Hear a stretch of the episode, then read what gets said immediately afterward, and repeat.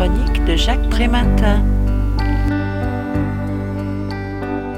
Les attentats se sont imposés comme une béance impensable au cœur de nos catégories de pensée habituelles. Parmi les causes possibles, certains ont pu évoquer l'échec de l'école républicaine. Éduqué après les attentats, le livre de Philippe Mérieux le proclame avec force la pédagogie et la démocratie, cela ne marche pas à tous les coups. Il faut défendre leur fragilité face à tous les dogmatismes et tous les totalitarismes.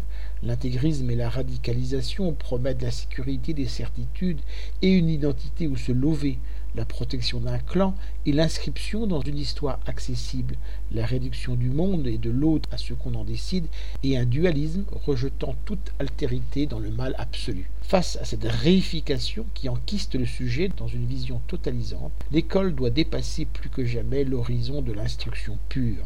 L'éducation est une démarche globale où intervient une pluralité de registres que l'on ne peut isoler que de façon artificielle. L'école doit tout autant se méfier du modèle valorisant l'urgence, l'utilitarisme et la rentabilité. Les valeurs de la République sont perverties quand la productivité est préférée à la réflexion et l'individualisme concurrentiel à la coopération. Quant à l'aspiration d'un retour à l'autorité, elle s'oppose à l'idéal d'autonomie, de pensée critique et d'accès démocratique à la culture. Tout l'enjeu est de combattre la vision manichéenne du monde et de favoriser la lecture complexe des situations et des contradictions qui la traversent.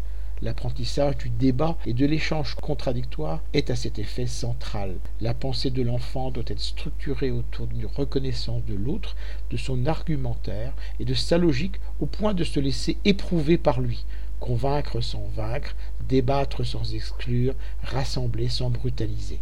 Je rappelle le titre de l'ouvrage, Éduquer après les attentats. L'auteur en est Philippe Mérieux. Ce livre a été publié chez ESF en 2016 et est vendu 16 euros.